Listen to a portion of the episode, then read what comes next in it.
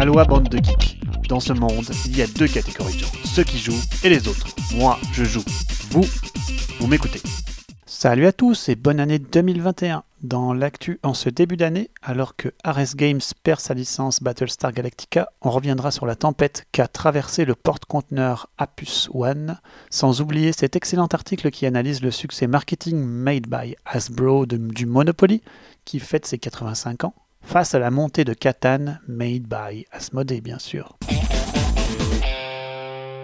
Côté pro, Ares Games vient d'annoncer avoir perdu sa licence Battlestar Galactica pour son jeu de combat spatial fort plébiscité Starship Battles. Cependant, l'éditeur annonce que l'extension qu'il avait d'ores et déjà prévue verra le jour gratuitement en print and play. Elle se nomme Faster Than Light et sera mise à disposition en début d'année. Un geste louable envers la communauté et une perte pécuniaire importante pour l'éditeur. Dommage.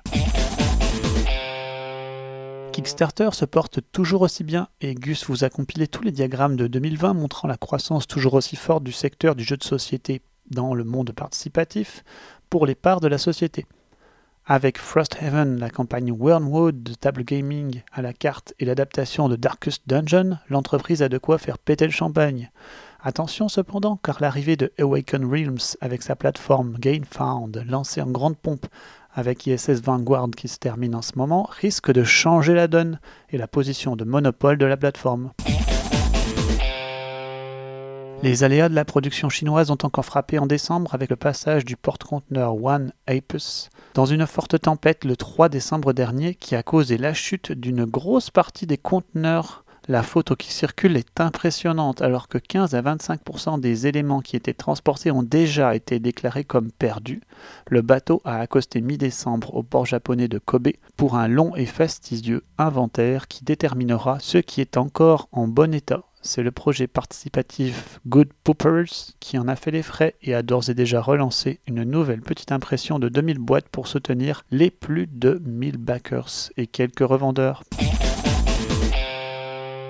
En vue de sa future campagne participative, le jeu de rôle dans l'univers de Terminator met d'ores et déjà à disposition sous un format Payez ce que vous désirez, un livret de départ de 44 pages. Il contient les règles de jeu dont le système de hacking, une espèce de jeu dans le jeu qui vous permet de naviguer entre les routines pour pirater les systèmes des IA Terminator. Le livret contient un scénario d'introduction et des feuilles de personnages pour se tester l'univers.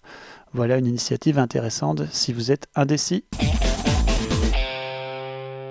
Ne ratez sous aucun prétexte cet article particulièrement intéressant qui retrace le succès du Monopoly qui fête ses 85 bougies, non pas par son gameplay, mais par le monopole que Hasbro a mis en place depuis des années autour du jeu en capitalisant à fond sur son titre phare, choisissant délibérément de ne pas mettre en lumière d'autres créations et inondant le marché du jeu de toutes sortes de monopolies.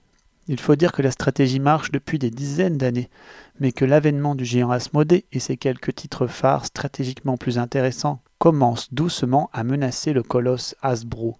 L'article résume l'histoire controversée du Monopoly jusqu'à la stratégie de monopole mise en place par Hasbro et met tout ceci en abîme face à la montée de Asmodée. Bonne lecture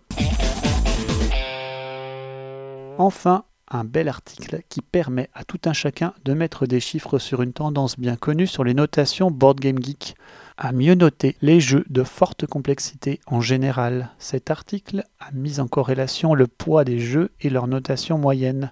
L'approche purement mathématique est un indice supplémentaire vers l'existence d'un biais. L'article prouve qu'il existe bien une relation entre la complexité et la note. Il estime par la suite une corrélation applicable par régression linéaire pour corriger la relation et appliquer une correction des notes moyennes en fonction de leur complexité. Bien sûr, c'est une modélisation mathématique. On aurait pu faire une régression logarithmique ou tout simplement exponentielle pour approcher encore mieux la répartition. Mais là n'est pas la question. La relation existe bel et bien et pousse un grand jeu d'ambiance à plafonner à une note de 7, alors que le grand jeu Brûle Neurone plafonnera, lui, à plus de 8, si vous en doutiez encore. Allez, c'est terminé pour cette semaine. Je vous souhaite un bon début d'année. Prenez de bonnes résolutions ludiques et je vous dis à dans deux semaines. À bientôt.